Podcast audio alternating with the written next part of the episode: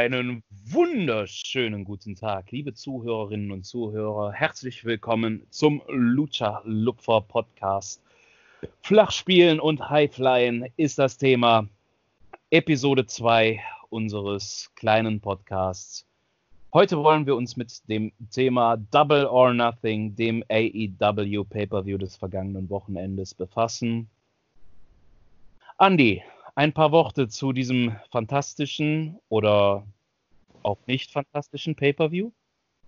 Ja, für mich äh, zumindest in der letzten Zeit, in der MT Arena Zeit, der Pay-per-View, der mich am meisten abgelenkt hat von der aktuellen Situation. Ein durchaus guter Pay-per-View für AEW-Verhältnisse, trotzdem mit Lücken, meiner Meinung nach. Also ich, ähm, das, der Main Event, werden wir ja später sicherlich dieses eine oder andere zu sagen, hat vieles überbrückt oder überschattet, sodass man mit einem absolut positiven Ge Gefühl geendet hat. Aber wenn man sich durch die einzelnen Matches kämpft und ein bisschen über die Stories spricht, die vorher bei Dynamite gezogen werden, gibt es da doch meiner Meinung nach die eine oder andere Lücke. Trotzdem insgesamt, wenn man das jetzt was wir ja machen werden, auch ein bisschen vergleichen mit Money in the Bank, den wir zuerst reviewed haben vor einigen Wochen, ähm, kann man, denke ich, schon mal direkt sagen, ein deutlich besserer Pay-per-View. Oder wie siehst du das?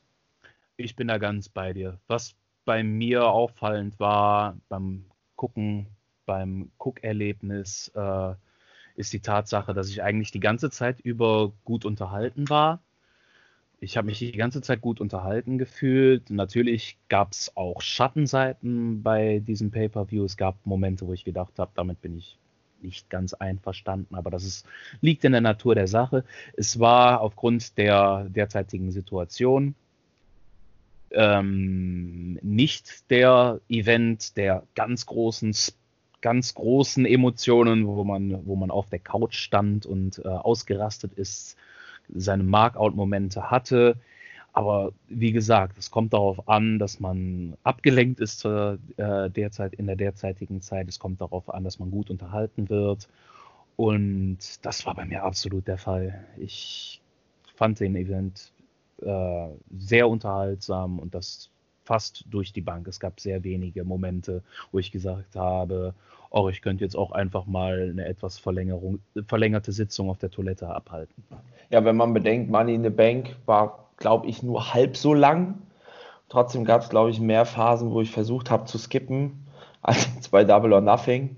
Ähm, ja, deshalb, wie du sagst, durchweg sehr gut unterhalten worden. Und ähm, die Momente, wo man einschlafen wollte, waren definitiv kürzer gehalten als beim Money in the Bank Pay-per-View. Starten wir mit der Pre-Show. Best Friends gegen, also grundsätzlich erstmal äh, zum Thema Pre-Show muss man ja sagen, es ist einfach besser aufgebaut als eine WWE Pre-Show. Sie ist kürzer, sie hat ein Match, ähnlich wie die WWE Pre-Show, ist aber ähm, deutlich kürzer und man hat lediglich ein, zwei Hype-Videos plus ähm, auch immer mal was Neues. Diesmal war es äh, Jake Roberts in der Schlucht mit äh, oder im Verlies oder was auch immer mit Lance Archer und dann das Interview mit Arn Anderson. Das finde ich prinzipiell schon mal besser. Und das Match war auch ein bedeutendes Match, ähm, Number One Contender Match zwischen Best Friends und Private Party. Ja, kurze Zusammenfassung zu dem Match. Ähm, relatives Spotfest, äh, würde ich, so würde ich das mal bezeichnen. Viele Spots aneinandergereiht. Ähm, am Ende konnten die Best Friends erwartungsgemäß den Pin einfahren nach einem Strong Zero, hat Trent Mark Quinn gepinnt und sind somit Number One Contender. Micha, deine Einschätzung zu dem Match? Ich fand das Match an und für sich ganz gut. Ich muss an der Stelle zur Pre-Show auch noch sagen, dass mir ähm, die, die, der, der, Kommentar von Taz und ähm, Excalibur sehr gut gefallen hat. Sehr angenehm, nicht aufdringlich. Man merkt, dass die, was ich im, im Vergleich zur WWE direkt mal ziehen möchte, man merkt, dass die beiden sagen dürfen, was sie sagen wollen. Und ich finde, das schlägt sich auch nieder auf den äh, zu hörenden Spaß, den die beiden hatten. Es war äh, ein angenehmes Match. Ich muss aber sagen, dass ich mit Private Party nicht warm wäre, werde. Ähm, man hat auch gemerkt, dass jetzt nach der etwas längeren Pause für die beiden, dass der ein oder andere Spot leicht bis mittelschwer vergeigt worden ist. Ähm, ich fand diese G9-Hommage an äh, Chad Gaspard, der ja letzte Woche leider tragisch verstorben ist, sehr, sehr schön. Ähm, ja, es, es, es war ein nettes Kick-Off-Match. Ich finde Pri äh, Private Party, wie gesagt, werde ich nicht so ganz mit warm. Best Friends finde ich toll. Ähm, sehr viele coole Ideen in Sachen Double Team Action. Äh, ein soli solides Kick-Off-Match. Nichts, was jetzt dauerhaft in Erinnerung bleiben wird als äh, grandioser, grandioses Match, aber es hat mich unterhalten und das ist eigentlich die Hauptsache. Äh, für mich sind Private Party designierte Heels. Ich weiß nicht, ich finde, das, das Gimmick ist für mich so doch sehr heelisch. Ich glaube, die könnten als Heels wesentlich überzeugender sein. Ja, wie ist deine Meinung zu dem ganzen Tanz? Ja, also ich denke, der Sieger ähm, geht komplett in Ordnung. Best Friends waren jetzt die letzten Monate da, waren wesentlicher Teil der Show, hatten auch wirklich gute Matches dabei. Ich erinnere mich an das Match mit ähm, Omega und Nakazawa. Ähm, sie hatten sehr ernste Matches, gute Comedy-Matches dabei. Also insgesamt äh, waren die Best Friends in den letzten zwei Monaten doch ähm, deutlich präsenter als Private Party. Und deshalb geht der Sieg auch in Ordnung. Ähm, ganz interessant finde ich zum Thema, wenn du sagst Private Party als Heels, habe ich das Gefühl, dass die Best Friends ähm, prädestinierte Heels sind für mich. Ich kann mir sehr gut vorstellen, wenn ich zum Beispiel das, äh, das Match von Trent und Omega, das Singles-Match sehe, ähm, sehr viele heelische Züge auch von Trent dabei gewesen, ähm, der dann auf die Armverletzungen eingeht von Kenny, obwohl er es am Anfang nicht wollte und so weiter, kann ich mir gut vorstellen. Mit ähm, einem Turn gegen Orange Cassidy hättest du auch den prädestinierten Heel-Moment, weil Orange einfach äh, sehr ähm, gefeiert wird in der Community, in der Internet-Community und auch von den Fans. Deshalb kann ich mir das gut vorstellen.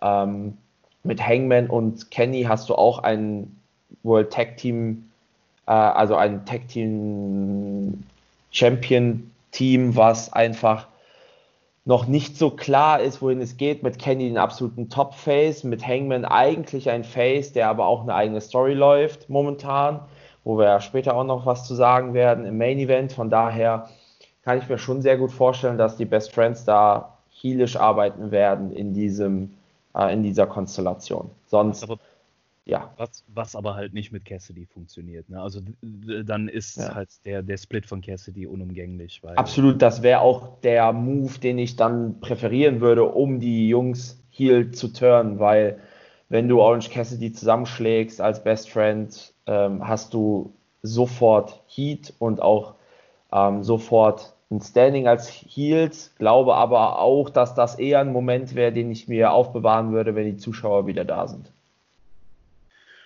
Was, was sagst du denn zu den Botches?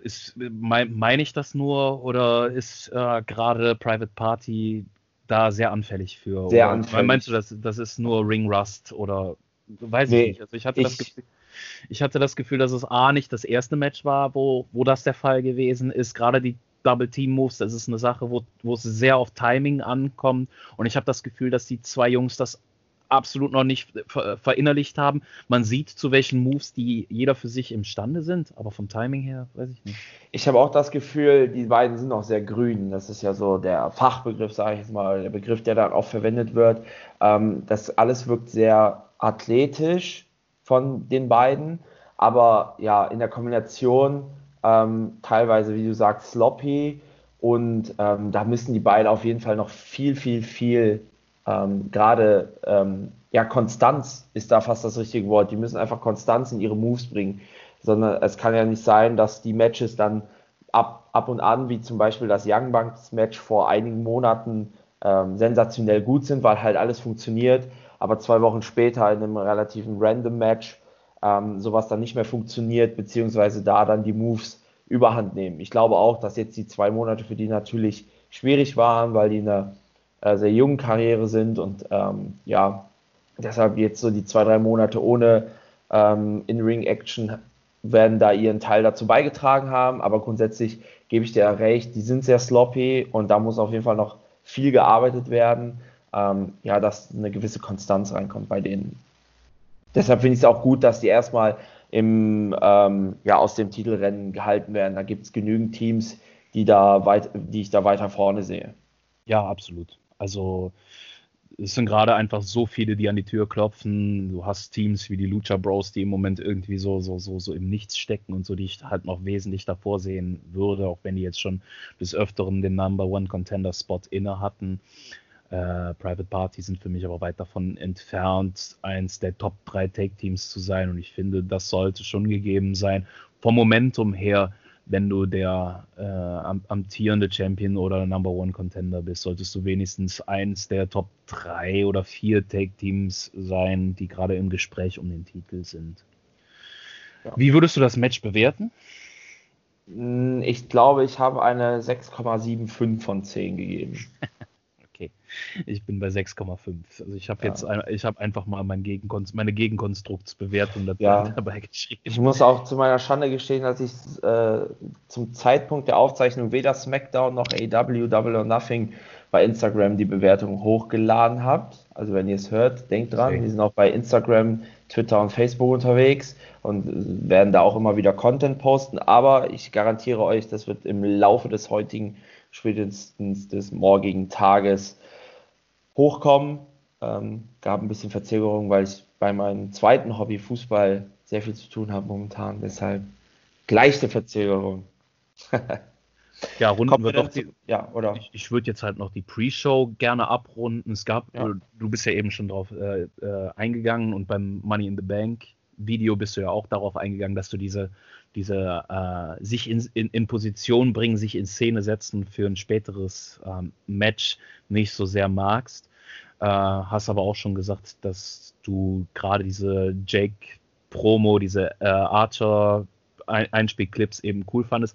Ich fand super, wie Arn später im zweiten Clip auf den Clip von Jake eingegangen ist, oh, okay, er hat eine Toilette zerschlagen mit einem Hammer und das soll gefährlich, das soll ihn jetzt gefährlich machen. Gut, wenn er das glaubt, ähm, du hattest beim letzten Mal aber auch angesprochen, diese Hype-Videos.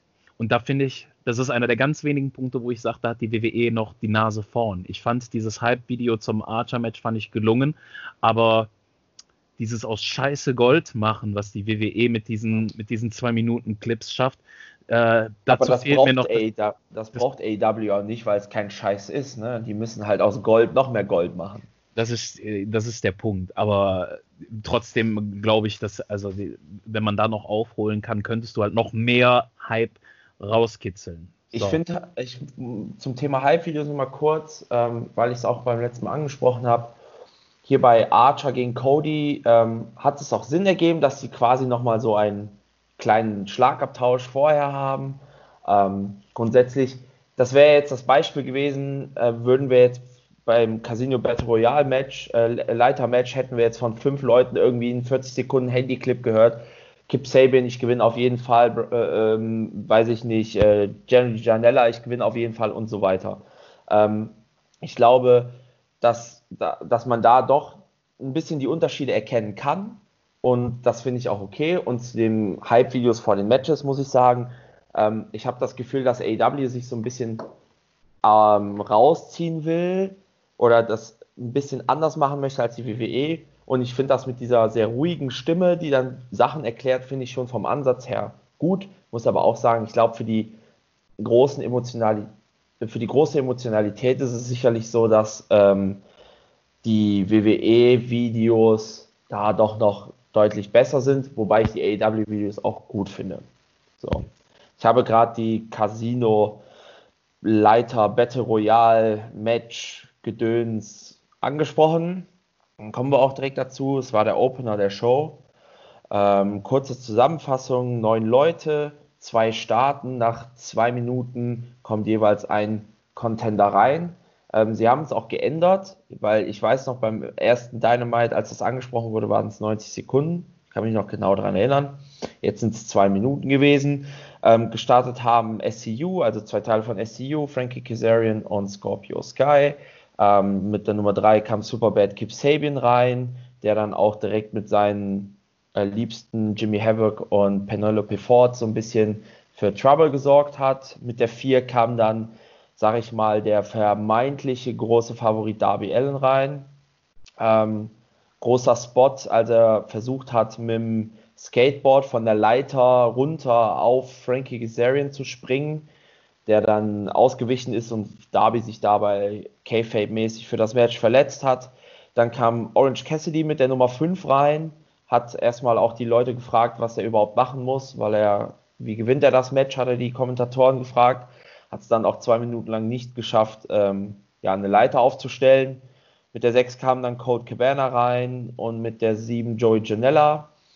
Luchasaurus, der Big Man, war dann die Nummer 8, bevor dann der große Mystery-Teilnehmer ähm, rauskam. Und es war wirklich ein super, ja, eine super Wahl. Mit der Nummer 9 kam dann Brian Cage zu seinem ersten Match für AEW raus. Ich meine, er war mal bei All In dabei, aber bei, dem bei der ursprünglichen All-In-Ausgabe war er dabei, genau, aber für AEW noch nicht aufgetreten. Ja, es gab viele Spots, Death Valley Driver zum Beispiel von Cassidy auf den großen Poker-Chip von äh, Joe, äh, ja, nee, für Cassidy von Joey Janella. Cage hat den Ring aufgeräumt, wurde dann beerdigt unter einem großen Poker-Chip. Ich glaube, das war sogar der Chip, wo dann der Death Valley Driver drauf kam. Ja, viel Chaos bei dem Match. Am Ende hat sich dann ähm, Cage befreien können, ein super Segment gehabt gegen Luchasaurus und sich dann auch tatsächlich den Chip geholt. Micha, was machst du aus diesem Match? Was waren deine Lieblingsspots bei diesem Match? Charakterentwicklung, was fandst du nicht so gut? Führ uns mal, mal ein bisschen rein. Zunächst mal fand ich sehr schön, Vicky Guerrero im Publikum zu sehen. Äh, ja. wie die WWE mit Vicky über die Jahre umgegangen ist, äh, kein großer Fan von. Es ist schön, dass sie scheinbar einen Platz gefunden hat, wo sie sich wohlfühlt und auch das wrestlerische Umfeld, in dem sie sich wohlfühlt. Ähm, Im Internet ist viel kritisiert worden, dieses Intervall reinkommen, dass äh, entsprechende Wrestler zwei Minuten haben, was ich interessant finde, weil gerade bei, bei einer Battle Royale wird äh, immer gesagt, äh, bei der Casino Battle Royale ist äh, beim ersten Mal, glaube ich, sehr verpönt gewesen, dass zu Beginn alle, alle Leute im Ring gewesen sind. Ähm, ich bin ein großer Fan von diesen Intervallen, weil du entsprechenden Konstellationen, Zweier-, Dreier-Konstellationen eben dein, dein Spotlight dadurch geben konntest. Ob es jetzt zwangsläufig logisch ist oder wie man das erklärt, pff, muss ich in dem Fall passen, muss ich in dem Fall sagen, ist mir relativ wumpe. Ich fand äh, insgesamt, fand ich die Struktur des Ganzen gut gelöst. Ähm, ja, dass man mit den beiden SCU-Mitgliedern begonnen hat, war interessant, fand ich auch ganz cool. Ähm, wer kam als drittes? War das Cassidy? Nee, als drittes kam Kip Sabian.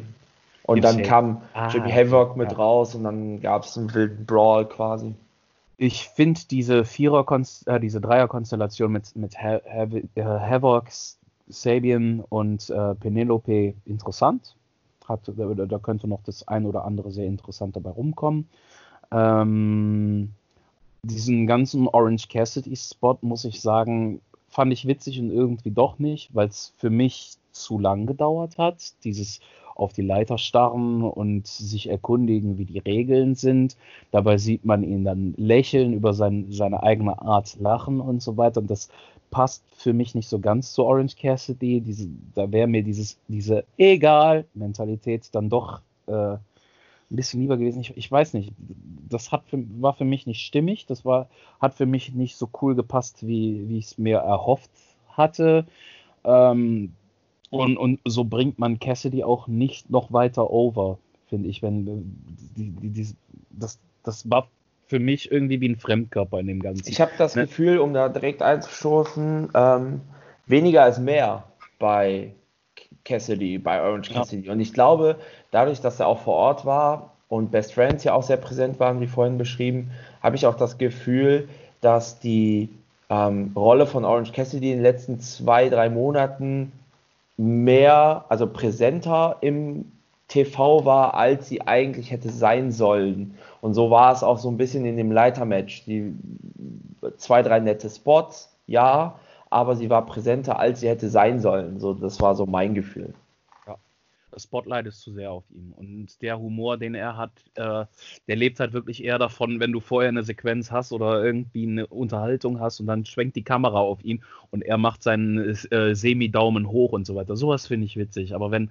fünf Minuten auf ihm äh, das Spotlight steht und dann kommt Dings raus, dann kommt Code Boom Boom, Code Cabana, Boom Boom, Code Cabana raus ist mir das ein bisschen zu distracting von dem, was da eigentlich im Ring passiert und worum es da geht. Also ich ja, bin, ich bin kein Biedermeier, kein Cornette Biedermeier, der jetzt sagt, so, das muss alles Bier ernst sein, aber das war für mich im Herzen des Matches eine zu lange Sequenz. Gerade in, in dem Zusammenhang, wir wollen jetzt nicht ständig AEW und WWE vergleichen, aber es ist, liegt nun mal nahe. Und ich weiß genau, ähm, dass viel kritisiert wurde beim Money in the Bank Match ähm, wurde danach viel kritisiert. Und guck mal, diese beiden Leute, die da jetzt den Koffer abgehangen haben bei diesem Klamauk-Match, die sind jetzt, das ist der Startpunkt einer World Title Fehde für die beiden Leute. Und ähm, genau dieses Segment fand ich auch, ähm, da waren einfach zu lange Segmente, 5, 6, 7 Minuten lang mit Cabana, mit Cassidy und so weiter, wo das ganze Match ein bisschen zu sehr in die Comedy-Schiene gerutscht ist was so ein bisschen die Reputation runternimmt von dem Chip, der dann am Ende abgehangen wurde, wobei sie die gerade im Schlusssegment das noch sehr gut gerettet haben. Ich fand den äh, Darby Allen Spot, ich bin nicht der größte oder so, so langsam macht es Klick bei mir mit Darby Allen. Ich bin nicht der größte Fan seiner Arbeit.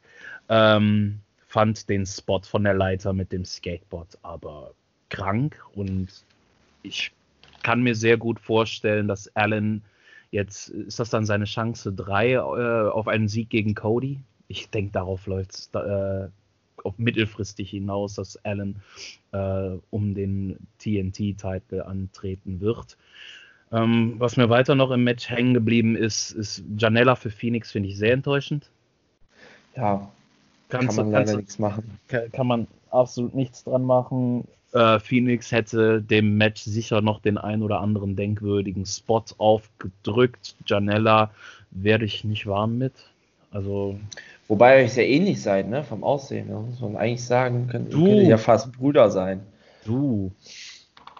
Ja, also ich, äh. ich, da bin ich bei dir. Ich glaube, Phoenix in so einem Match ist immer der Go-To-Guy sozusagen. Also da hast du drei, vier, fünf Spots garantiert, über die die Welt am nächsten Tag spricht.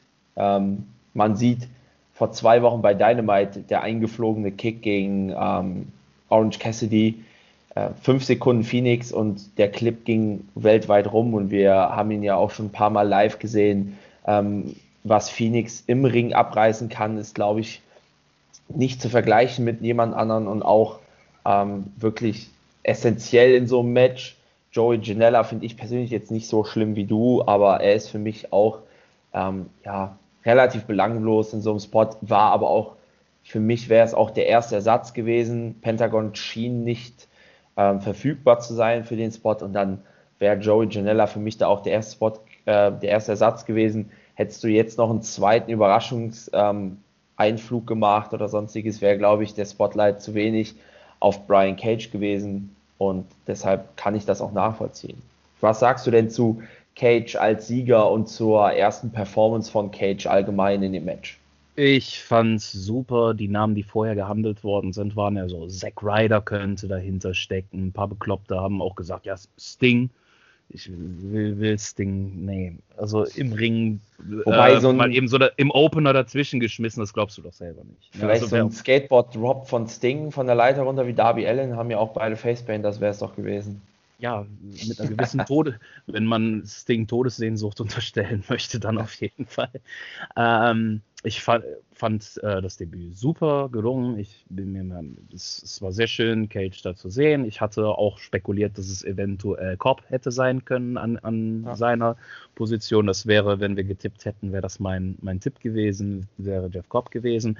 Äh, muss dazu sagen, dass ich äh, den Kommentar Height des Commentary sehr underwhelming fand, als Cage reinkam. Das wirkte so, als wenn man etwas orientierungslos gewesen ist. Äh, wer, wer ist dieser muskulöse Bergfleisch, der da gerade kommt? Und da hätte ich mir echt mehr erhofft und ich glaube, dass eben auch ähm, nach der MT Arena Phase der Pop recht groß ausgefallen wäre, weil der das schon ein Name ist, den man eben von TNA und Lucha Underground kennen sollte. Einer der größeren Namen, der derzeit nicht bei den zwei großen Liga, Ligen gesignten äh, Charaktere gewesen ist. Ich muss dazu eine Sache sagen, also ich fand dann noch diese Sequenz Lucha, mit, mit, mit Luchasaurus fand ich mega geil wo Luchasaurus und äh, Cage sich im Ring beackert haben. Das war super und man hat halt auch gesehen, what the fuck, wie athletisch ist Luchasaurus. Ne? So diese, diese, äh, diese Ninja-Kung-Fu-Aktion, die der da abgerissen haben, das war schon mega nett. Ähm, was ich zu kritisieren habe, ist, dass es mir im Moment so vorkommt, dass jeder Neuverpflichtung bei AEW irgendwie direkt im Title Picture steht. Ich meine, Lance Archer kommt über ein Turnier durch, das geht noch irgendwie okay, geht noch klar. Brody Lee ist direkt Number One Contender, weil, weil er Dean äh, äh, Moxley äh, konfrontiert und direkt, ja, du hättest nur fragen müssen. Jetzt ist Cage derjenige, der den Pokerchip abgehängt hat, ist auch direkt Number One Contender.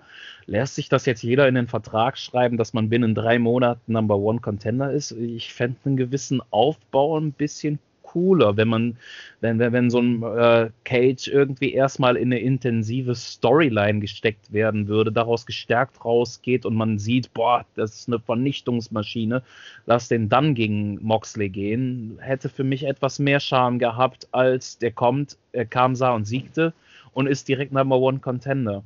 Du hättest noch so viele andere Möglichkeiten, die jetzt gerade, du, du, kannst von mir aus diese Brody Lee Sache noch, noch bis, äh, noch einen Monat bis äh, zwei Monate ziehen. Du, du hast andere potenzielle Number One Contender, denen es nicht schaden würde, sich für, für, für Moxley hinzulegen. Mein Gott, Ambrose Moxley. Was, ähm, Cage wäre tatsächlich für mich auch so jemand, der tatsächlich dann Moxley den Titel abnehmen, äh, also legit abnehmen könnte, aber nicht aus dem Nichts rauskommt. Das fände ich ein bisschen überzogen. Ich muss sagen, ich, ja, ich muss sagen, dass ich ähm, im ersten Moment auch so ein bisschen überrascht war, dass er direkt gewonnen hat. Im Nachgang habe ich mir dann aber überlegt, ähm, wer hätte denn den Chip sonst abnehmen können? Und ähm, bin, SCU ähm, sehe ich nicht, auch wenn Scorpio Sky ein tolles Titelmatch schon mal hatte gegen Y2J. Äh, Cold Cabana, Orange Cassidy macht auch keinen Sinn. Äh, Joey Janella als Ersatz sowieso nicht. Kip Sabian fällt auch raus. Dann sind die ersten sechs schon mal weg. Dann hast du halt Darby Allen, der für mich tatsächlich mit zur Zukunft des, der Company gehört. Aber die Frage ist, wenn du Darby Allen da jetzt gewinnen lässt, und der Plan, wie es ja aktuell scheint, bei Fighterfest direkt ein Match geben wird, hätte ich nicht so gut gefunden. Bei einem Konzept, was sie sich überlegt hätten, dass der Chip für, weiß ich nicht, ein Jahr, ein Dreivierteljahr oder so gültig gewesen wäre oder für vielleicht sogar nächstes Jahr Double or Nothing gezählt hätte, dass man den da hätte eintauschen können oder so, hätte ich mir Darby Allen vorstellen können. Und Luchasaurus ähm, sehe ich auch nicht im Title Picture. So, deshalb war dann für mich äh, die Entscheidung logisch, zu sagen, wir nehmen Cage.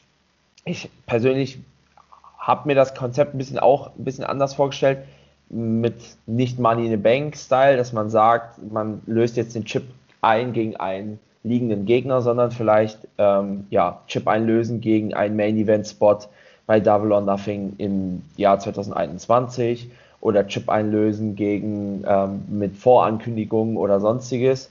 Da hätte ich mir ein bisschen ein interessantes Konzept von Tony Khan und Jericho, die sind doch da sehr, sehr innovativ eigentlich gewünscht. Ähm, grundsätzlich bin ich aber zufrieden mit Cage als Sieger, sehe Cage unglaublich gerne im Ring. Er ist ein legit Powerhouse, aber auch ein unglaublich ähm, ja, athletischer Dude dabei das große Problem bei Cage ist, dass er sehr verletzungsanfällig dementsprechend auch ist, weil wenn du als so mit so einem Körper deine Big Spots ziehst, bist du halt verletzungsanfällig. Da bin ich mal gespannt, wie sein Schedule ausfällt, beziehungsweise auch wie seine ähm, ja, Rolle in der Zukunft aussieht. Finde aber mit Tess als Mike Worker für ihn bin ich da sehr, sehr zufrieden und glaube, dass das wirklich eine ähm, gute, gute Fehde werden kann gegen Moxley. Möchtest du noch was zum Casino Live Match sagen oder springen wir zum nächsten Match? Ja, was gäbe es noch zu sagen? Äh, eine kleine Bewertung. Andi, was sagst du? Ich habe 7,5 gegeben. Okay, bin ich wieder ein kleines bisschen runter mit 7,25.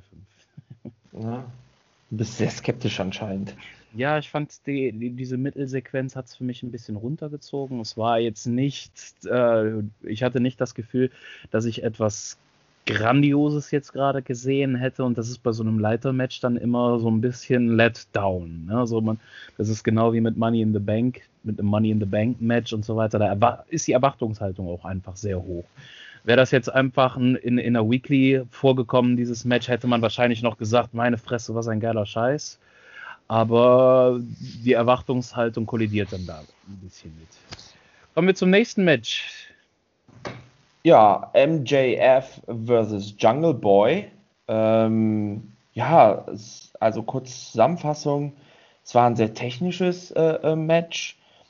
Ringpsychologie hat da den größten Faktor gespielt. Ähm, Jungle Boy äh, einige schöne Near Falls, auch ein Crossface zwischenzeitlich eingesetzt äh, gegen MJF, sodass man wirklich, ich glaube, dass der Near-Spot schlechthin war die Sit-Down-Powerbomb vom Top Rope, wo man wirklich das Gefühl hatte, okay, Jungle Boy kann es schaffen. Ähm, am Ende hatten wir dann eine äh, Roll-Up-Serie mit verschiedenen Einrollern und am Ende war es eine Art, ja, ich kenne den Move-Namen, also ich kenne den als European Clutch, also so ein ja, europäischer Einroller sozusagen, wo die Hände nochmal festgehalten werden von MJF ähm, um auch nochmal so ein bisschen die technische äh, Fähigkeit von MJF zu zeigen. Und MJF hat dann das Match gewonnen. Ich würde mal sagen, ich fange mit der ersten Analyse an und übergebe dann das Wort an dich, weil ich auch schon leicht in der Zusammenfassung gemacht habe. Sehr, sehr gutes Match. Also wirklich, ähm, MJF ist ja der Prototyp des 80er Jahre Oldschool Heels wo aber immer gesagt wird, der muss aufpassen, dass er nicht in die Missschiene so ein bisschen abfällt. Unglaubliches Mic-Work, aber nicht so gutes Ring-Work. Ähm, will damit Miss gar nicht großartig kritisieren, weil auch Miss in seiner Prime gerade sehr, sehr gute Matches und mit das Beste im WWE-Produkt war. Ähm, MJF hat aber hier gezeigt, das war auch ein sehr cleverer Schachzug von AW, weil er bis jetzt auch das beste Match einfach gegen Jungle Boy hatte und hat jetzt hier nochmal mit ein paar Minuten mehr einfach zeigen können, dass er wirklich in Ring auch eine große Qualität hat und auch eine sehr, sehr gute Entwicklung genommen hat. Ähm, fand ich von der Psychologie her klasse, äh, dass er als Heel zwar cocky war, aber trotzdem so ein bisschen dieses Chip on the Shoulder hatte, dass er den Leuten zeigen wollte, guck mal, ich kann aber auch unglaublich gut worken. Und ähm, Jungle Boy schadet so eine Niederlage nicht.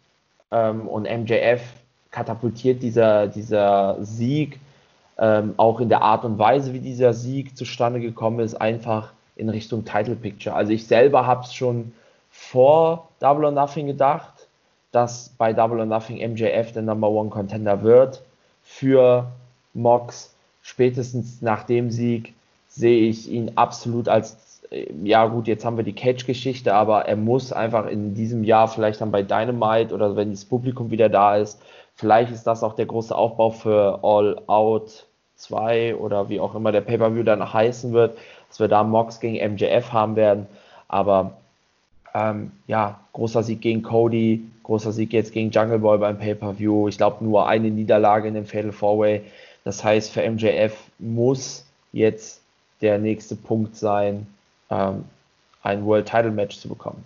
Wie ist deine Einschätzung zu dem Match, Micha? MJF ist großartig. Also in, in einem Satz, MJF ist großartig. Ich mag alles, was außerhalb des Rings um ihn passiert, die Art und Weise, wie er redet. Er kann, äh, kann auf Tuchfüllung zu einem äh, Jericho gehen, wenn, wenn, als die beiden ihre Wortgefechte damals hatten. Das war schon 1A. Ähm, dass er am Mikro in den Sachen Ausstrahlung, das ganze Acting und so weiter, dass er da jetzt schon in der A-Liga ist, das wussten wir alle.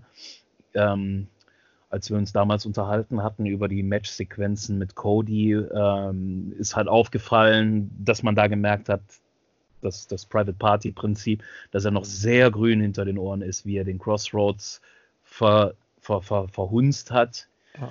Das war schon sehr auffallend und das hatte ich, das Gefühl hatte ich hier die ganze Zeit nicht. Ich hatte hier die ganze Zeit das Gefühl, dass, äh, dass der einen richtig großen Schritt nach vorne gemacht hat in Sachen In-Ring, äh, Fähigkeiten, dass das ganze Match sehr sauber vonstatten gegangen ist, dass das Storytelling sehr gut rübergekommen ist, das Selling sehr gut rübergekommen ist, diese, diese Fake-Verletzung. Man sitzt da und weiß genau, was Phase ist und sagt dann trotzdem, okay, das war cool gemacht, das hat, hat er super hingekriegt und es passt so super toll in seinen Charakter rein. Ich finde die Entwicklung von dem jetzt binnen kürzester Zeit innerhalb des Rings sehr gut und sehe ihn neben Hangman Page als das ganz klare Gesicht der Jahre äh, bei, AEW der Jahre 2002, äh, 21, 22, 23. Ich gehe davon aus, dass in, innerhalb dieser Jahre der ein oder andere äh, Titel Erfolg für die beiden zu Buche stehen wird, die ein oder andere Titelregentschaft. Und ich glaube auch, dass Hangman gegen MJF so eine, so eine Cena-Orton-Konstellation sein könnte auch. Oh je, oh je, Michael, was sagst du denn da? Im Negativen äh, bei, bei Cena und Orton, aber es lässt sich halt einfach nicht vermeiden, wenn zwei, zwei Charakter oder, oder, oder, gehen wir ins Positiv und sagen Austin gegen Rock. Lieber so. sagen wir es lieber so, dann, dann klingt es besser. Ähm, ich kann mir sehr gut vorstellen, dass die beiden eben die Speerspitze auf Dauer sein könnten. Wir müssen, dürfen uns nichts vormachen, dass ein Jericho, glaube ich, in fünf, sechs Jahren eben nicht mehr der Title Player sein wird bei AEW, der viereinhalb Sterne Matches abliefert. Und ich glaube, in zwei, drei Jahren wird Hangman gegen MJF so die große Fehde der AEW. Insgesamt einfach ein Pay-per-View, wo man gesehen hat, es wird ja viel kritisiert, du hast ja auch selber schon angebracht, dass Leute aus dem Nichts kommen oder direkt irgendwie von einer anderen Liga kommen, gepusht werden. Ähm, insgesamt aber auch ein Pay-per-View, wo wir gesehen haben, ja, mit ähm, Darby Allen, mit ähm, im Opener, jetzt mit MJF gegen Jungle Boy und dann später natürlich mit meinem absoluten Lieblingswrestler momentan, Sammy Guevara, im Main Event ähm, hast du da wirklich tolle Leute, die von unten nachkommen. Kurze Bewertung von dir zu dem Match. Was hast du verteilt? Irgendwas zwischen 8,25 und 8,5, weil ich bei beide sehr mag, gebe ich die 8,5 tatsächlich. Ich habe auch die 8,5 gezückt für dieses Match. Ähm, super. Einfach nur super. So. Äh, ähm, kommen wir zum ja, nächsten großen Highlight auf der Card. Ähm, es ist äh, lange, lange war das für viele der Main Event von Double or Nothing. Ähm, haben viele gesagt, okay, wir haben noch kein, äh, kein richtiges World Title Match. Man wusste nicht genau, was mit Elite und Inner Circle stattfindet, sodass für viele das TNT Championship Match zwischen Cody und Lance Archer auch der vermeintliche Main Event war. Äh, kurze Zusammenfassung. Ja, ähm, Tyson hat den Titel, den noch nicht fertigen Titel ähm, zum Ring gebracht ähm, und präsentiert. Der Schiedsrichter hat ein bisschen äh, Anleitung gegeben, worauf beide sich keinen Handshake gegeben haben. Und die erste Aktion des Matches war ein Blackout von Archer gegen Cody, der aber dann aus dem Ring gerollt ist. Relativ dominante Performance von Archer, wobei Cody immer mal wieder seine Comeback-Momente hatte. Ähm, ich würde jetzt weitergehen zu, dann gab es nach einer relativ langen Phase gab es ein DDT von Cody gegen Archer mit einem kleinen Blick zu Jake the Snake und die Konteraktion war ein Spinebuster von Archer gegen Cody mit einem Blick zu Arn Anderson. Dann fing es ein bisschen, ja, ich würde es mal sagen, Shenanigans an zwischen den Coaches, so dass Arn irgendwann aus dem Ring oder aus dem Bereich, Ringbereich geschmissen wurde, woraufhin Jake dann seine Schlange holen wollte, also seine reale Schlange, nicht seine Schlange. und ähm, von Mike Tyson dann abgehalten wurde, das zu machen, indem er seine, ja, seinen Oberkörper gezeigt hat und wie gut er noch in Form ist. Ähm, ja, das Ganze führte dann dazu, dass nach einem Chokeslam Cody ähm, aus dem Blackout rausgekommen ist und dann zwei Crossroads äh, gezeigt hat und dann relativ clean Archer pinnen konnte. Viel zu diskutieren, Micha, sehr viel zu diskutieren. Sag uns doch mal deine Meinung A zum Match und B zu der Story davor und C, was du aus dem Resultat gemacht hast. Ich fand das Match an und für sich, was im Ring passiert ist, was Archer und Cody abgeliefert haben, fand ich sehr gut, fand ich stark. Man sieht, dass äh, Archer jetzt schon ein fertig installierter Superstar ist. Also diese Big Man Heel Rolle und zu was er im Ring fähig ist, ist ganz große Klasse, riesige Klasse, äh, mega Entrance-Theme, sehr, sehr, sehr aggressiv, bösartige Ausstrahlung hat der Junge. Und äh, dass wir bei Cody vom vielleicht größten Geschichtenerzähler des Wrestlings anno 2020, äh, 2020 sprechen können, äh, dürfte auch sehr vielen Diskussionen standhalten.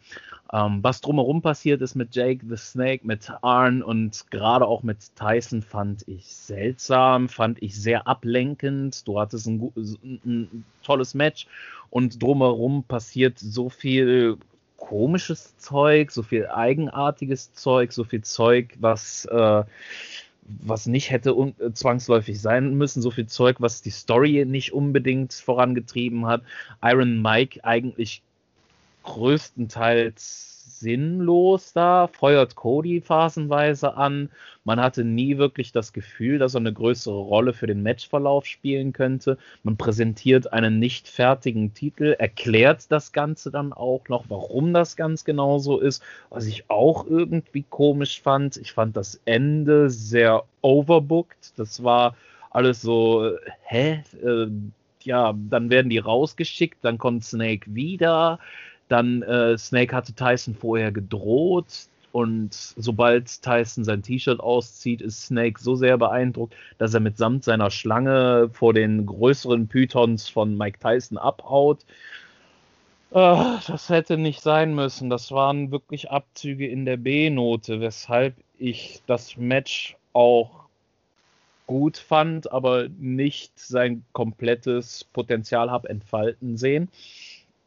Ähm, ja, es, es, es, war cool. Mir ist auch aufgefallen an dem Punkt, dass ich wirklich in jedes einzelne Match bis zu diesem Zeitpunkt bei, äh, bei dem kompletten Pay-Per-View emotional investiert war, was bei vielen Pay-Per-Views der Vergangenheit äh, in diversen Ligen nicht der Fall war. Äh, großer Pluspunkt für AEW, die wissen, schöne Geschichten zu erzählen. Äh, hier hat man für mich aber zu viel vom In-Ring-Geschehen abgelenkt, was bei so zwei, zwei so tollen In-Ring-Workern nicht notwendig gewesen wäre. Ich persönlich ähm, fand das Match auch okay. Die Story davor, wie ich es ja auch in der Einleitung so ein bisschen gesagt habe, bis zwei Wochen vor dem äh, Pay-per-View war es der ganz kleine, ganz klare Main Event. Ähm, super Geschichte, angefangen mit der ersten, mit dem ersten Auftritt von Lance Archer bis hin zur ähm, Dustin-Geschichte. Also wirklich die Story war bis zwei Wochen vor Dynamite perfekt.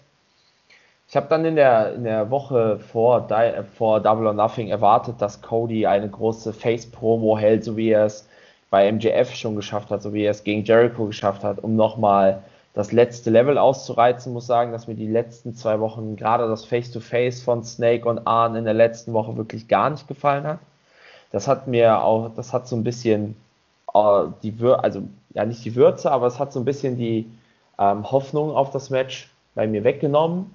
Ähm, das Match war super. Ich habe aber im Match so gegen Mitte des Matches ist mir aufgefallen oder habe ich so für mich äh, mir die Gedanken gemacht, wie wird das Ganze gebuckt und hab, bin dann zum Schluss gekommen, die haben sich in eine Ecke gebuckt, weil Lance Archer war super dominant, wurde super dominant dargestellt und auch zu Recht. Und für mich der klare Sieger des ersten Titels, bis mir dann aufgefallen ist, Cody hat jetzt die zwei ganz großen Matches verloren, ist aber das Top Babyface von Geschichten erzählen und so weiter. Wenn er das Match jetzt auch noch verliert, haben wir ein bisschen das Problem. Und ich habe mir dann auch gedacht, ja, eigentlich erzählt Cody als Champion die besseren Geschichten. Ähm, kann eine, gerade als TNT-Champion, es kann so eine Art Open Challenge werden, es kann wöchentlich verteidigt werden und so weiter. Und da ist Cody meiner Meinung nach der bessere Geschichtenerzähler als so ein Lance Archer. Deshalb war für mich dann irgendwann klar, okay, sie werden Cody den Titel geben und fand das dann auch die richtige Entscheidung. Muss aber sagen, dass die Art und Weise, wie dann das Finish war, schon ein bisschen Archer beschädigt hat. Für mich. Deshalb ähm, fand ich, habe ich jetzt auch, um zur Bewertung zu kommen, nur eine 6,75 gegeben für das Match. Einfach weil ich die Story unfassbar gut angefangen hat und dann immer schwächer geworden ist und mit dem ganzen Eingriffen und dem ganzen Tyson-Zeug auch schwach abgeschlossen wurde und wir, ja, es war nicht der emotionale Cody gewinnt nach anderthalb Jahren einen Titel und hat den großen Sieg errungen, Babyface-Moment, den Cody sie eigentlich verdient hätte.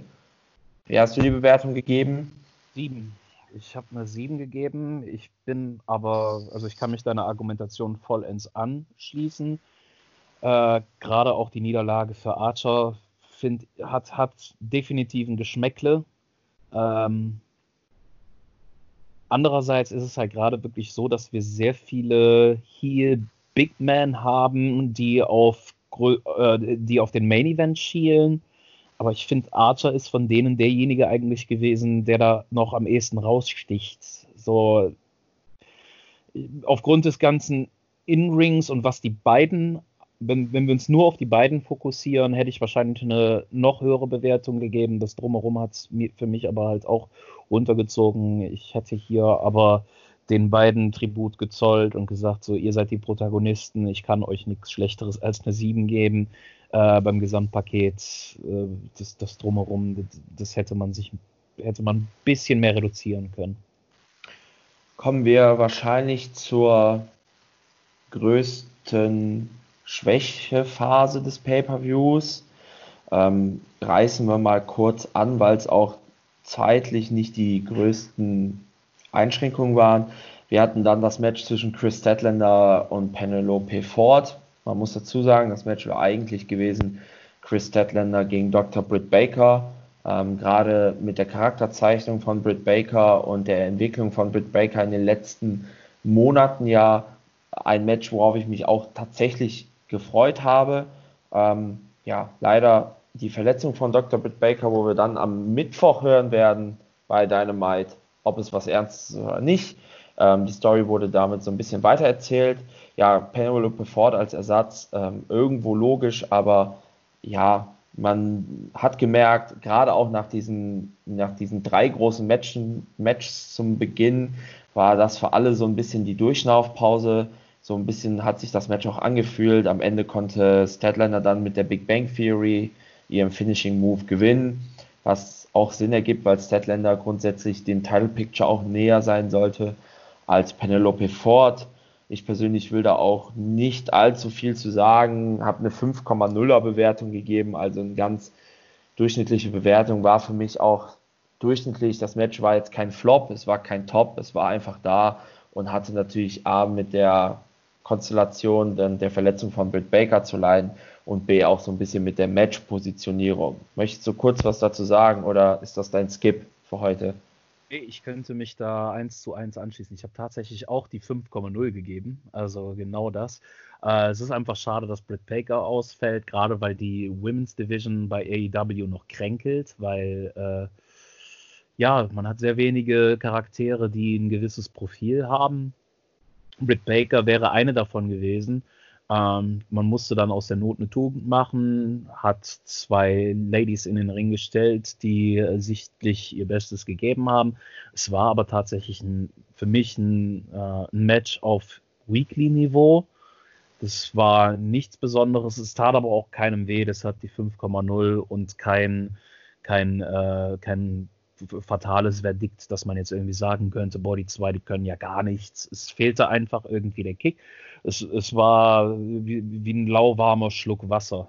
Also ja. es, es, tut keinem weh, ein aber ein bisschen man Kohlensäure. Braucht, man braucht es aber auch wirklich. Also, von mir aus kann man es gut sein lassen ja. damit. Zur Frauen-Division werden wir ja auch gleich noch kommen.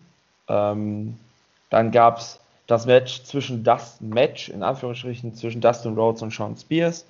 Ähm, es war so, dass Sean Spears ja bei der letzten Dynamite in einem überraschend guten Segment mit den Sean Spears News ein Match gefordert hat gegen Dustin. Er kam im Anzug raus, hat ein bisschen getanzt, hat ein bisschen sich gefreut und hat gesagt, ähm, ja, Dustin kommt ja gar nicht und das ist äh, der Klassiker, hat Aubrey angewiesen, anzufangen zu zählen, weil Wins Matters in AW und ähm, als angefangen hat zu zählen, kam Brandy Rhodes dann raus, hat ihn abgelenkt, sodass ähm, Sean Spears dann von hinten, dann doch von Dustin in einem sehr coolen Kameraengel attackiert wurde. Ähm, relativ, ein bisschen was hat er dagegen angesetzt, dann gab es nochmal einen kleinen äh, witzigen Moment, in dem seine Boxershots präsentiert wurde aus dem Anzug von Sean Spears. Und am Ende ging es dann relativ schnell ähm, es war, glaube ich, ein Close-up von Tully, Tully Blanchard auf der Boxershot bei ja. Sean Spears. Ja, und dann ging es aber relativ schnell, Final Reckoning und äh, Dustin hat Sean Spears da besiegt. Deine Eindrücke dazu? Kurz und knapp, Michael, weil wir noch viel zu besprechen haben und die Zuhörer wollen auch was über die Top-Matches hören. Kurz und knapp, ich war erschrocken. Ich finde, Spears hat in den letzten Wochen sehr interessante Züge gezeigt. Ich habe mich äh, ein wenig, äh, auch wenn es hochgegriffen scheint, ich habe mich ein wenig an Jericho, der sich in das ganze Geschehen um Michaels und Flair eingemischt hat, 2007 oder 8? 2008, ne? 2008. Äh, zurückerinnert gefühlt, dass äh, Spears, Cody mit Wahrheiten konfrontiert, was als Heal-Move wahrgenommen wird. Sowas finde ich immer mega interessant. Ich finde, wir haben hier äh, eine Situation gehabt, wo du sehr viel mehr draus hättest holen könnt, äh, können. Spears wirkte für mich da verschenkt. Es war für mich sehr schwer zu gucken. Ich fand es sehr peinlich. Ich habe mich an Raw, an Hundefutteraktionen zurückerinnert gefühlt, an äh, juckende Poperzen, nach, nach Juckpulverattacken.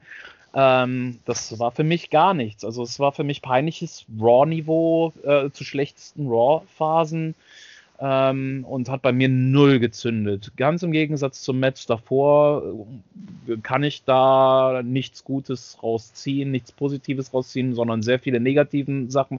Für mich hat Spears weit nach hinten geworfen, äh, kein Benefit für irgendjemanden dieses Tully Blanchard-Segment, dieses, äh, die, die, diese Spanking-Sequenz, boah, also ich fand's scheiße. Ich, plain, ich fand's nicht gut.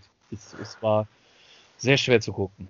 Ja, für mich äh, auch nur ganz kurz, sehe ich genauso. Ähm, ich hätte es sehr interessant gefunden, wenn das denn tatsächlich nicht rausgekommen wäre.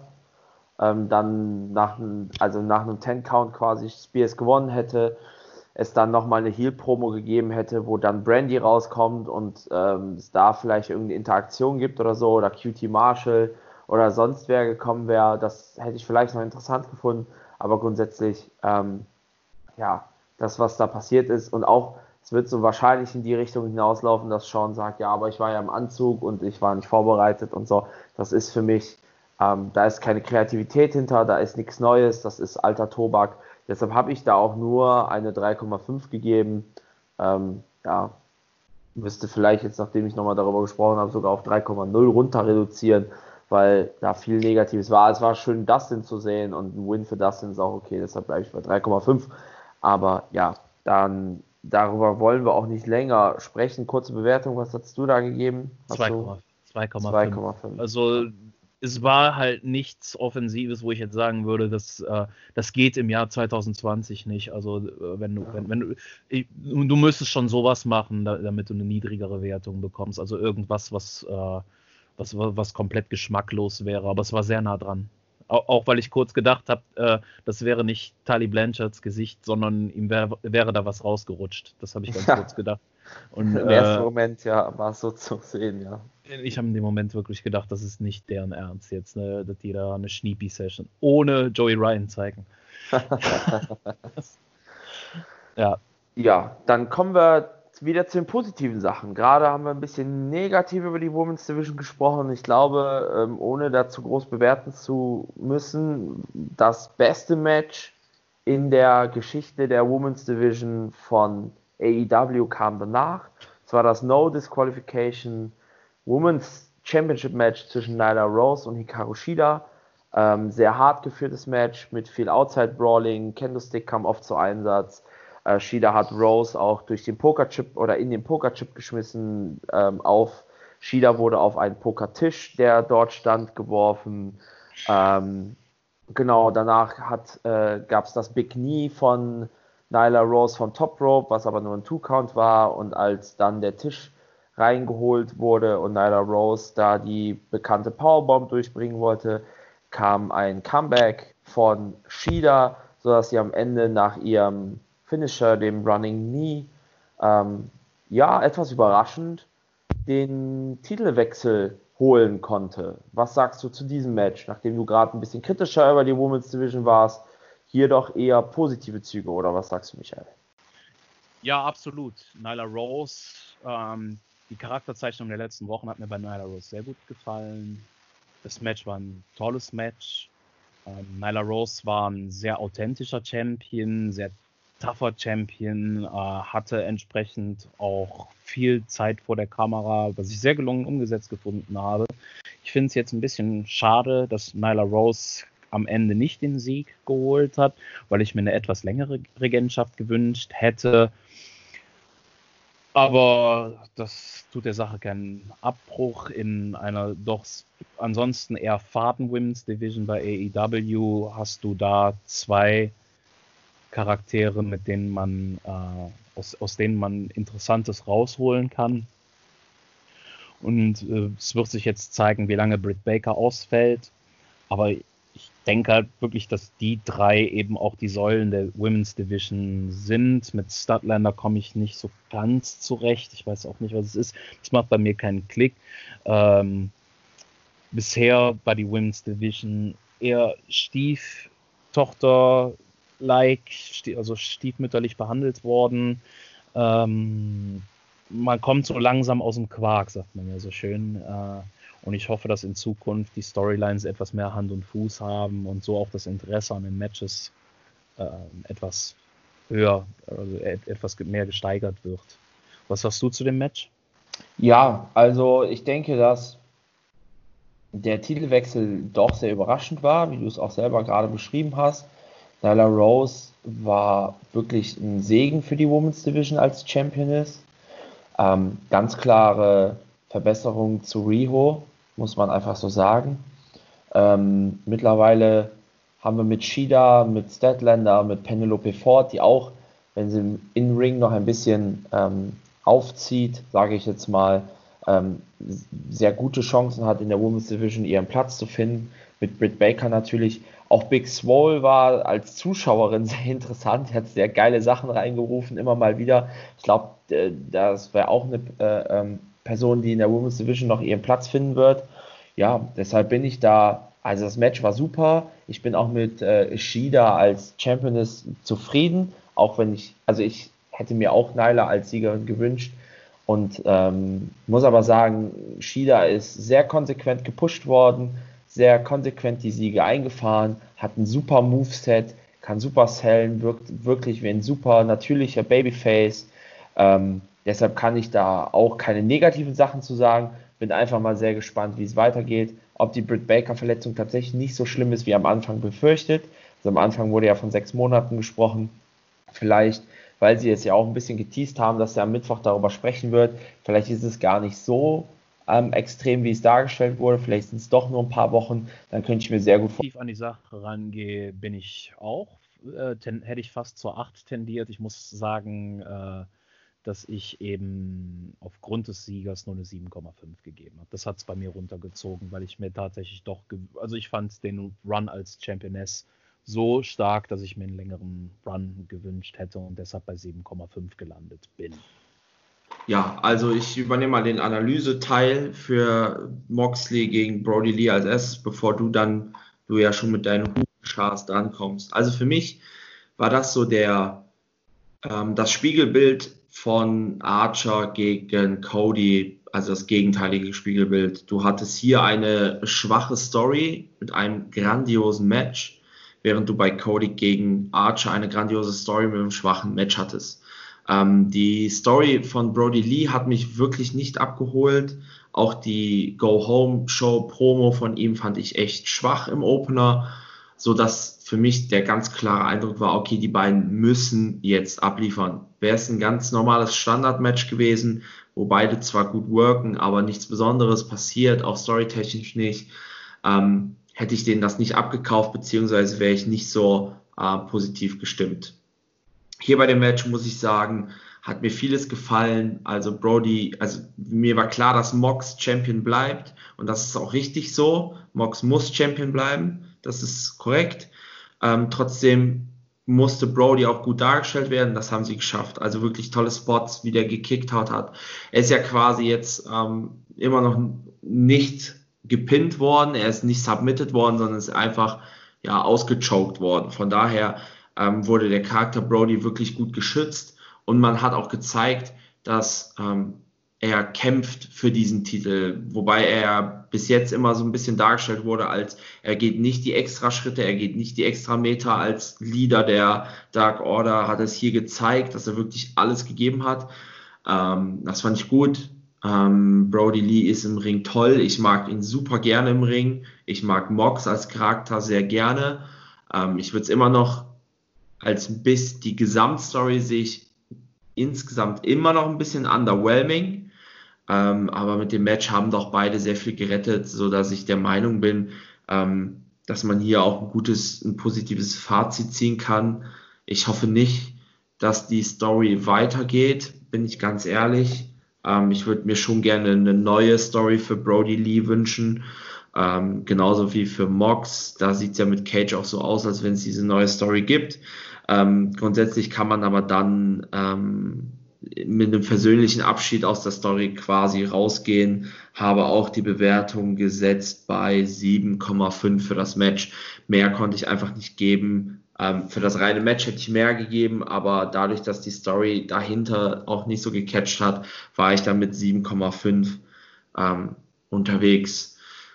Wie ist deine Bewertung ausgefallen? Höher oder niedriger, Micha? Ich bin auch bei 7,5 und ähm, hätte. Das ist ja völlig verrückt, dass wir so oft die gleiche Bewertung geben. Ist traurig. Ich hätte mir auch ein bisschen mehr Reibung gewünscht. Was ich halt sage, ist, äh, das Match an und für sich hat mich auch sehr abgeholt. Ich bin mit Brodys Promos, äh, die finde ich nicht so knackig, wie ich es mir eigentlich erhofft hätte. Ich hatte, ähm, wenn man sich ältere Promos äh, pre-WWE-Ära anguckt, guckt, war das schon mehr drin. Aber auch das, äh, der Gesichtsausdruck, den er auflegt und so weiter. Ich kaufe ihm eben diesen natürlichen Wahnsinn nicht so ab, wie es eigentlich müsste für, für die Rolle, die er spielt. Ich finde, die ist ihm nicht auf den Leib geschrieben. Es, es macht nicht so Klick, wie es machen sollte. Das Match an und für sich war ein tolles Match, hat mich auch abgeholt. Äh, oh, oh, es, es, schadet Brody eben auch nicht hart. Äh, da als Verlierer rausgegangen zu sein. Meine, meinetwegen können sie die Story noch weiter spinnen, wenn sie jetzt nicht direkt schon was Neues in der Hinterhand haben. Wobei ich eben Brody nicht als World Champ sehen, was jetzt dann, also er würde eine zweite Niederlage dann einfahren müssen und das könnte ihm schon einen Zacken aus der Krone brechen. Ähm, die 7,5 sind der Tatsache geschuldet, dass das Vorfeld, wie du auch schon sagtest, eben nicht so stimmungsvoll und hypend gewesen ist, wie es hätte sein sollen. Mox als Champ ist völlig legitim und ähm, eine Mox-Entthronung sollte schon etwas sein mit, mit großem Impact und man schon so ein bisschen dann das Gefühl hat, okay, wer soll dem jetzt erstmal den Titel abnehmen oder wie soll das vonstatten gehen? Oder es sollte jemand sein, wenn, wenn wir jetzt von einem sehr langen Moxley-Run ausgehen, jemand sein, der da massiv durch profitiert.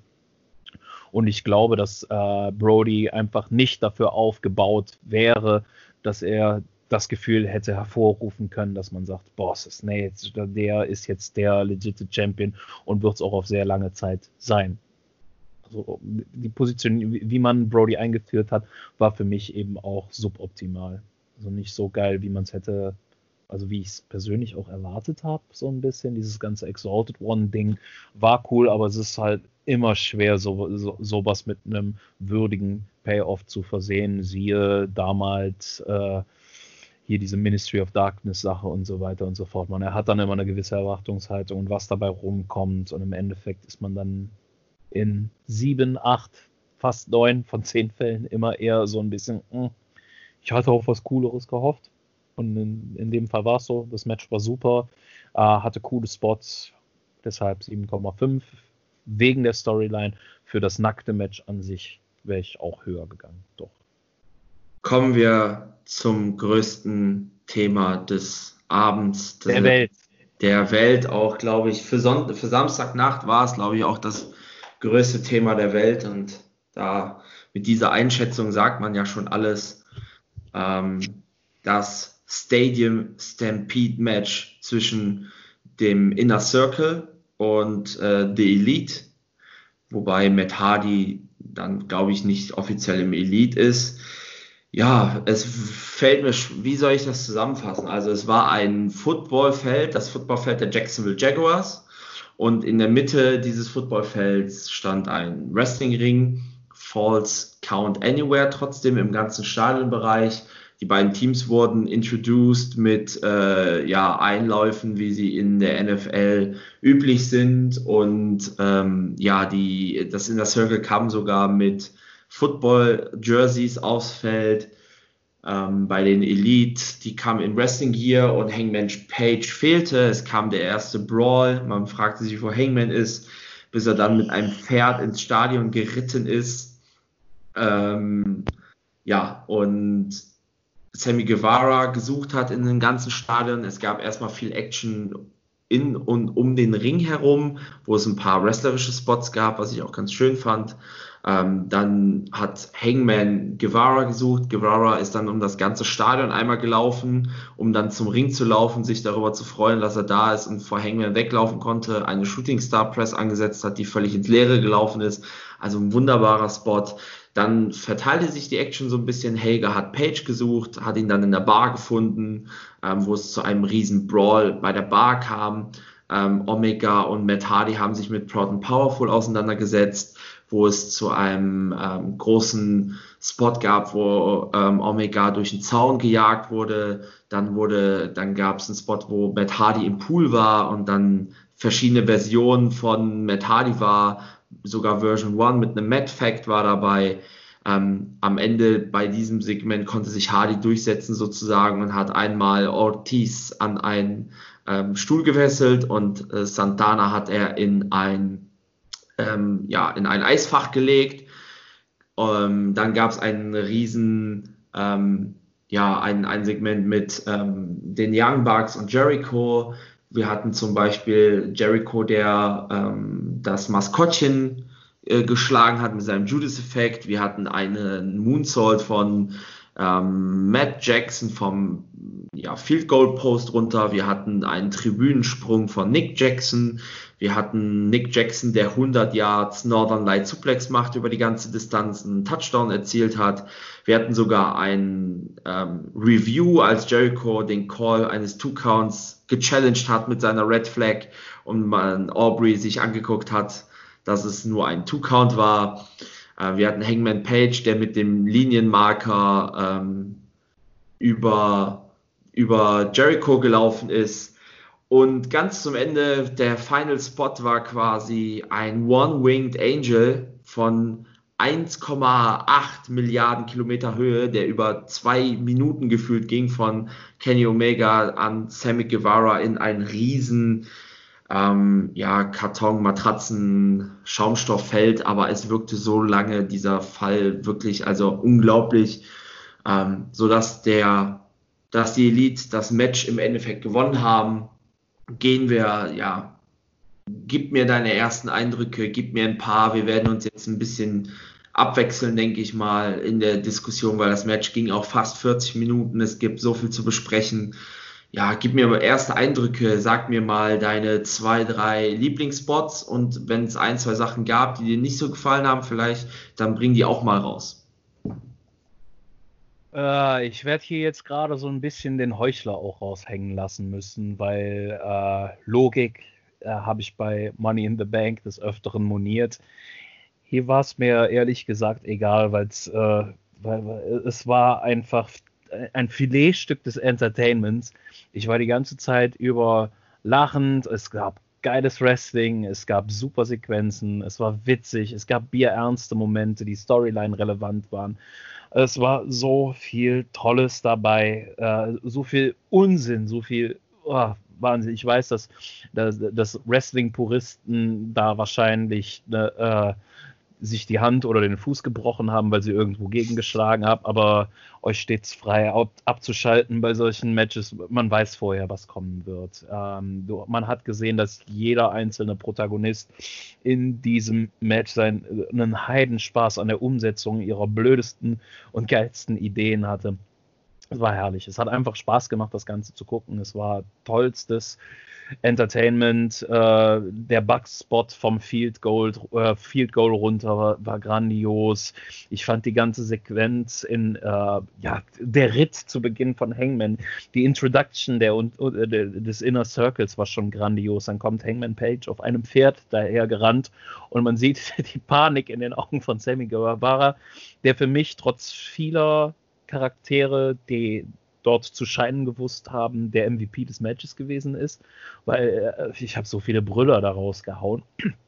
Das war einfach der absolute Wahnsinn, diese, diese Hangman-Sequenz mit, äh, mit Hagar, wo äh, Kenny dann später dazu gestoßen ist, das fand ich großartig, wo sich beide an den Tresen gesetzt, gesetzt haben und eben nicht direkt wie die Wilden aufeinander losgegangen sind. Da hätte ich mir tatsächlich so ein bisschen mehr Tiefgang noch gewünscht. Also, dass die wirklich erstmal 20, 30 Sekunden da sitzen und vielleicht das ein oder andere untereinander austauschen und einfach sagen, ey, wir trinken jetzt hier noch in aller Ruhe aus und dann hauen wir uns die Köpfe ein. Hätte ich ziemlich cool gefunden.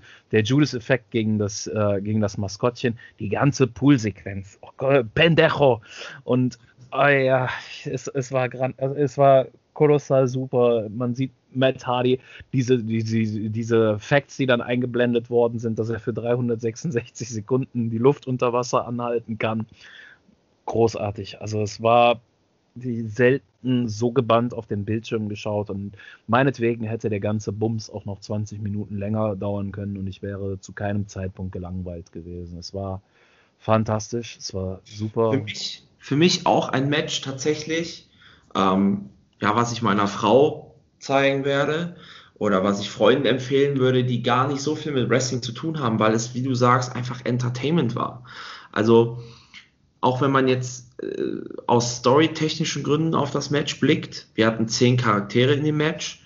Ähm, ich glaube, keiner hat Schaden genommen. Das kann man schon so festhalten.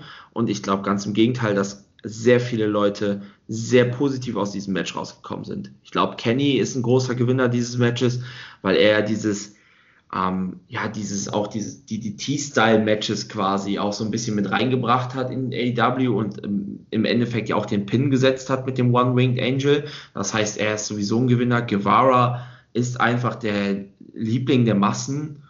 Ähm, mit, wie er mit Mimik und Gestik, als er da von den ähm, Wassersprinkleranlagen angespritzt wurde und dachte, dass er das Match gewonnen hat, weil er keinen mehr gesehen hat. Unglaublich. Ähm, ja, als er vor dem Golfkart wieder weggerannt ist, unglaublich witzig.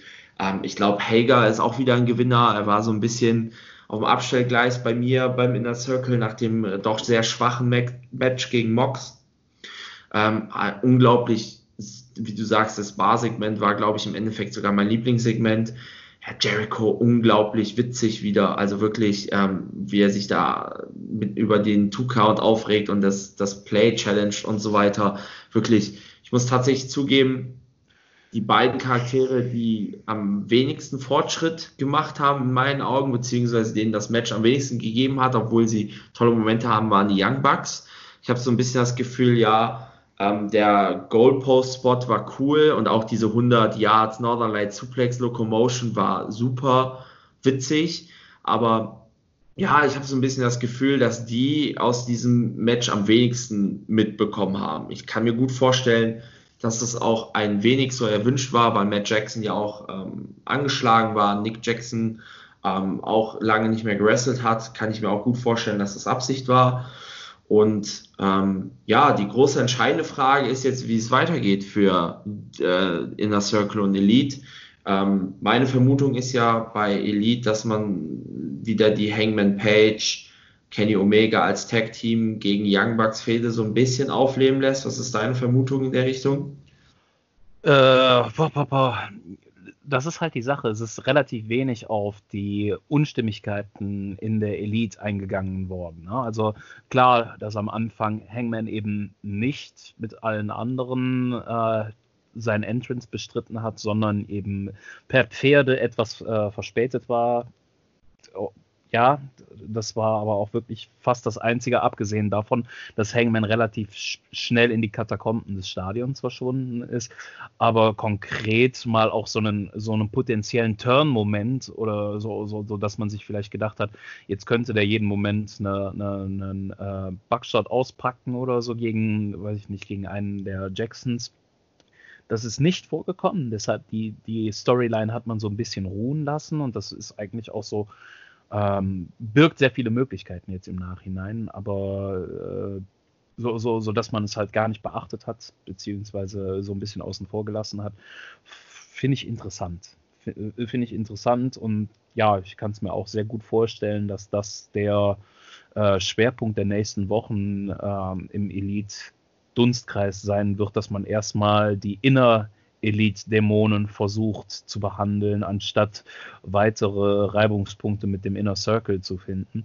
Und dann fragt man sich natürlich, was mit dem Inner Circle halt auch passiert. Also gehen da jetzt äh, alle individuell auf irgendwelche Ziele oder ähm, greift man Cody beispielsweise an, um äh, TNT, das wäre auch wieder eine Möglichkeit, wobei dann hast du halt auch wieder Jericho gegen, äh, gegen Cody. Man muss, sollte gucken, dass man sich nicht zu oft so in, zu so einem frühen Status wiederholt. AEW ist jetzt ein Jahr alt und äh, ja, ich, ich bin absolut gespannt, wie die, was jetzt die, ich bin gespannt wie ein Flitzebogen auf Dynamite äh, weil sehr viel neu, sehr viele Themen äh, sind, sehr viele Kapitel sind abgeschlossen worden, sehr viele Themen werden jetzt neu aufkommen, sehr viele Storylines werden jetzt neu aus der Wiege gehoben werden, weil eben sehr viele Abschlüsse stattgefunden haben. Und ich denke, das wird jetzt auch erstmal der Abschluss zwischen Inner Circle und Elite gewesen sein, bis man wieder vor Zuschauern wresteln kann und dann wahrscheinlich dieses äh,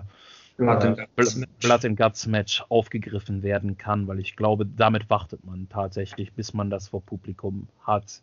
Es wäre jetzt auch, glaube ich, nicht zu clever, das direkt innerhalb der nächsten ein, zwei Monate oder so rauszuhauen. Äh, wäre ich kein allzu großer Fan von. Man sollte diese Mass-Man-Matches, diese Wargames äh, in Anführungszeichen, sollte man sich jetzt tatsächlich eher aufsparen. Insgesamt haben sie ja jetzt dadurch auch die Option kreiert. Man kann jetzt sagen, okay, in den nächsten zwei, drei Monaten warten wir ab, wie sich die Einzelgeschichten der Leute so entwickelt, wie das aufgenommen wird. Und wenn dann in vier Monaten zum Beispiel, jetzt um mal einen Zeitraum zu setzen, wenn All-In oder All-Out vielleicht doch vor Publikum stattfinden kann und Inner Circle und Elite jetzt nicht die größten Einzelfäden haben, kann man immer wieder dieses Blood and Guts Match wiederbringen oder man sagt halt, okay, Sammy hat sich super entwickelt, hat eine Einzelfehde, Chris Jericho fädet gegen jemand anderes äh, äh, und Cody hat seine eigenen Fäden und Young Bucks und Hangman Page und Omega fäden schon gegeneinander, dann kann man es auch einfach sein lassen. Ich glaube, das ist, äh, da haben die sehr, sehr clever gelöst. Bleibt uns nur noch zu sagen, Bewertung Match und Gesamtbewertung Pay-Per-View. Okay, ein, äh, jeder hat einen äh, First Wurf, würde ich sagen. Äh, nimmst du das Match? Willst du das Match zuerst bewerten ich, oder den Ich habe das Match mit einer glatten 10 bewertet. Für mich gibt es ähm, es sollte entertainen, es sollte ablenken, es sollte die Leute, ähm, es sollte den Leuten in Amerika ja vor allem, ähm, aber auch auf der ganzen Welt ein Lachen ins Gesicht zaubern und das hat's perfekt gemacht. Kein Charakter hat Schaden genommen. Viele Charaktere wie Hangman oder Sammy Guevara sind einfach durch dieses Match gezeichnet worden, dass es große potenzielle Topstars sind. Für mich gibt es da nur eine ganz klare 10 von 10. Ich habe 9,75. Ähm, das Einzige, was noch, also für mich braucht ein 10er-Match Publikum. Also ich meine, das ist natürlich in dem Kontext sehr schwer möglich, es sei denn, äh, du machst es halt in einem Stadion und lässt gewisse Sektionen halt frei, um da äh, wresteln zu können. Aber äh, um, um diese ganz, ganz krassen Momente zu kreieren, braucht es für mich ein Publikum. Und deshalb wird es auch, solange es den Lockdown gibt, selbst wenn du ein potenzielles 8-Sterne-Match haben würdest, wird es keine 10 von 10 von mir geben. Ich brauche das Publikum dabei. Wobei man ja auch sagen muss, dass sie ja schon sehr viele Leute im Publikumsbereich hatten und der Sound eines Publikums quasi von der ganzen MT Arena Zeit war es auf jeden Fall das interaktivste vom Publikum, was es gab, aber ich, ich, ich verstehe deinen Punkt. Dann es, ist der bestmög es ist der bestmögliche Ersatz, aber du weißt, was ich meine, wenn äh, ich, ich ja, brauche, wenn ich so diesen komplett Flash-Moment habe, dass ich halt einfach senkrecht äh, auf der Couch stehe, weil ich mich über ein Ergebnis so sehr freue. Ähm, wie sagen wir jetzt beispielsweise damals wie bei, bei, bei einem Punk-Gewinn gegen Cena, wo ich halt wirklich senkrecht auf dem Bett gestanden habe. Und das, das, das war das einzige, wo ich, ich brauche auch noch ein bisschen Potenzial nach oben. Ich möchte nicht, ich möchte nicht den Melzner machen und irgendwann eine 12 von 10 geben müssen. Ne? Nee, so. Dann gib uns doch mal eine Gesamtbewertung. Ähm, ich bin bei einer 8,5. Habe ich auch. ja, auch 8,5. Ich, äh, im, Im Grunde funktioniert es bei mir, versuche ich immer mathematisch erstmal was zu machen. Ähm, da wäre ich ein bisschen tiefer gewesen, aber man kann ja auch so ein Main Event, äh, der 40 Minuten geht, nicht mit einem 4,0er Bewertung oder 3,5er Bewertung bei Goldust gegen Sean Spears gleichsetzen. Dementsprechend hatte ich äh, zwei große 8,5er Matches äh, ähm, oder ein großes 8,5er Match, ein großes 10er Match, ein 6,5er Match. Ähm, ich habe lange geschwankt zwischen 8,25 und 8,5 ähm, weil die mathematische Bewertung irgendwo im 7er Bereich lag, habe mich dann aber im Endeffekt für eine 8,5 entschieden, weil dieses große Main Event Match mich dazu einfach gebracht hat. Ja, also ich, die, dieses mathematisch daran gehen, wie du schon sagst, ist, ist äh, gut für eine erste, für, für eine erste Einschätzung, aber wir müssen mit unterschiedlichen Gewichtungen davor gehen. Ich habe ja auch äh, das Spears-Segment, das Spears gegen äh, Dustin äh, verrissen aber das kann für mich einfach in der Gewichtung nicht denselben Stellenwert haben wie der fantastische Main Event. Dazu eben noch MJF gegen Jungle Boy, was äh, für mich ein sehr tolles Match war und auch mit dem sehr positiven Ge Gefühl daherkommt, da, welches Potenzial gerade auch hinter MJF steckt und dass dieser, dieser Gedanke, dass MJF einfach im Ring unterdurchschnittlich nur ist, so ein bisschen okay, wir haben das Potenzial gesehen, dass er eben auch zu überdurchschnittlich guten Matches äh, fähig ist, was bei mir sehr positiv angekommen ist, weil ich doch sehr viel Hoffnung in den Jungen reinsetze. Deshalb 8,5, eine absolut legitime Note. Ähm, das, das Leitermatch hätte eine hätte besser sein müssen, damit es noch höher gegangen wäre, meiner Meinung nach, weil das war so ein, auch wenn ich es jetzt nicht irgendwie fatal schlecht bewertet habe, aber das wäre eben eine sehr runde Sache gewesen. Wenn das auch ein fantastisches Match gewesen wäre, dann hätten wir bei mir zumindest auf jeden Fall die 9 geknackt. So, das ist der Punkt, warum ich unter der 9 bleibe. Der Punkt, warum ich nicht unter 8,5 gehen konnte, war einfach der Main Event und die Tatsache, dass ich, äh, dass die Matches, abgesehen vom Leitermatch, die so ein bisschen ein Geschmäckle dabei hatten, eher auch Matches sind, um die ich mich vorher schon nicht so gekümmert habe. Also das, das, das Damen-Match mit Statlander ähm, und eben der ganze Cody, ach nicht Cody, Dustin mit äh, Sean Spears Spot waren so die Dinge, die es nach unten gezogen haben. Ja, Deshalb finde ich 8,5 absolut legitim. So, wir hatten also eine Einigung bei den Punkten. Die Leute können es gerne schreiben, ob sie es auch so gesehen haben. Ja, das war unser Review zu Double or Nothing. Wir werden in Zukunft auch weiter Reviews machen zu Pay-per-Views, aber auch sicherlich demnächst nochmal das ein oder andere Fußballthema ansprechen. Ich denke da als erstes werden wir wahrscheinlich über den Kampf der Champions League Plätze sprechen zwischen Red Bull Leipzig, Bayer Leverkusen und Borussia Mönchengladbach. Sonst wird in Zukunft noch einiges auf uns zukommen oder auf euch zukommen, besser gesagt. Rasenballsport. Ich muss da kurz unterbrechen. Das heißt Robbie, ba Robbie Bubble Leipzig, meinst du? Ja. Ah. Ja. ja. Entschuldigung, Rasenballsport Leipzig, RB Leipzig, habe mich natürlich vertan mit Hauptsponsor Red Bull. Es tut mir schrecklich leid. Ich wünsche euch noch einen schönen Tag. Gebt uns Feedback. Ihr wisst, wo ihr uns überall anschreiben könnt. Und bis zum nächsten Mal.